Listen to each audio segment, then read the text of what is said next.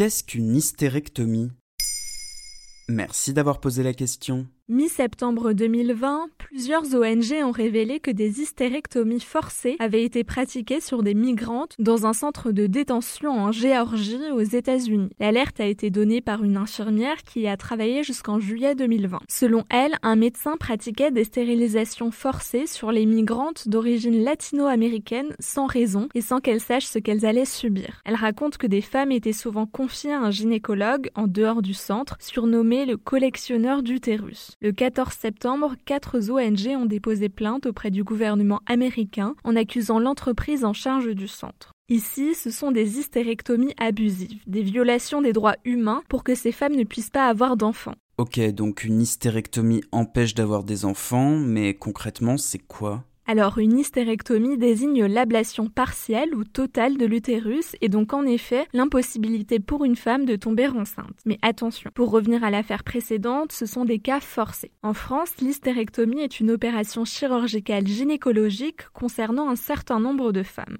C'est une décision importante, mais on y reviendra un peu plus tard. Ce n'est malheureusement pas la première fois que des hystérectomies abusives sont dénoncées. En Inde, en 2019, des ablations de l'utérus ont eu lieu dans une région du centre du pays sur des coupeuses de canne à sucre. Une enquête a montré que les employeurs voulaient que les femmes n'aient plus leurs règles pour travailler non-stop. Selon l'ONG Tatapi, en charge de la défense des droits des femmes, 36% des femmes travaillant dans ces champs de canne à sucre étaient concernées, obligées de payer elles-mêmes l'opération. Un coût vraiment élevé, 20 000 à 40 000 roupies, alors qu'elles ne gagnent que 30 000 à 40 000 roupies en une saison de travail.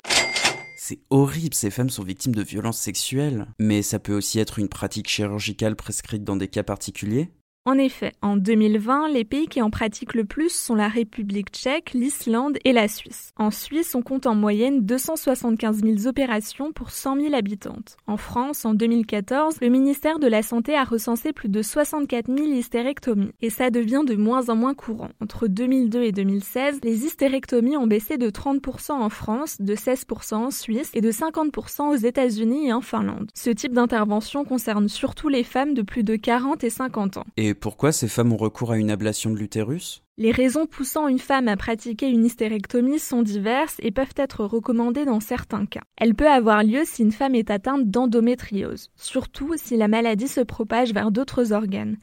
Piqûre de rappel, l'endométriose, c'est une maladie qui touche une femme sur dix en France et qui provoque des douleurs intenses dans le bas-ventre à cause du développement du tissu utérin en dehors de l'utérus mais c'est aussi pratiqué en cas de saignements vaginaux ou de présence de fibromes utérins, des tumeurs pas cancéreuses qui représentent 30% des opérations. L'opération est aussi proposée en cas de cancer gynécologique comme le cancer du col de l'utérus, des ovaires, du vagin ou de l'endomètre. Et ça consiste en quoi exactement? Il faut savoir qu'en général, l'ablation de l'utérus se fait par voie abdominale, mais qui cause parfois des saignements. Alors les alternatives sont la voie vaginale et la laparoscopie avec des incisions dans le ventre. Une opération comme celle-ci demande de toute façon plusieurs jours d'immobilisation et une convalescence de quelques semaines. En tout cas, c'est une opération lourde et donc on privilégie l'option thérapeutique si possible. Et comme pour toute intervention chirurgicale, j'imagine que ça a des conséquences pas forcément joyeuses. Comme on l'a déjà mentionné, l'hystérectomie empêche toute grossesse et enlever l'utérus implique la fin des règles. Parmi les types d'hystérectomie, il y a celle non conservatrice, aussi appelée hystérectomie totale, qui consiste à enlever l'utérus mais aussi les ovaires. Ça peut impliquer l'apparition de la ménopause et de bouffées de chaleur. Il y a aussi l'hystérectomie partielle où on enlève seulement la partie supérieure de l'utérus, laissant le col de l'utérus en place.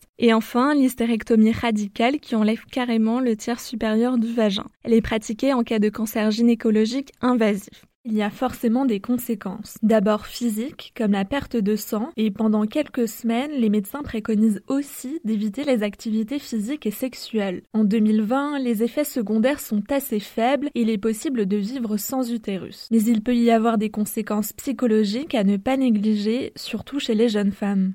Voilà ce qu'est une hystérectomie. Maintenant, vous savez. En moins de 3 minutes, nous répondons à votre question.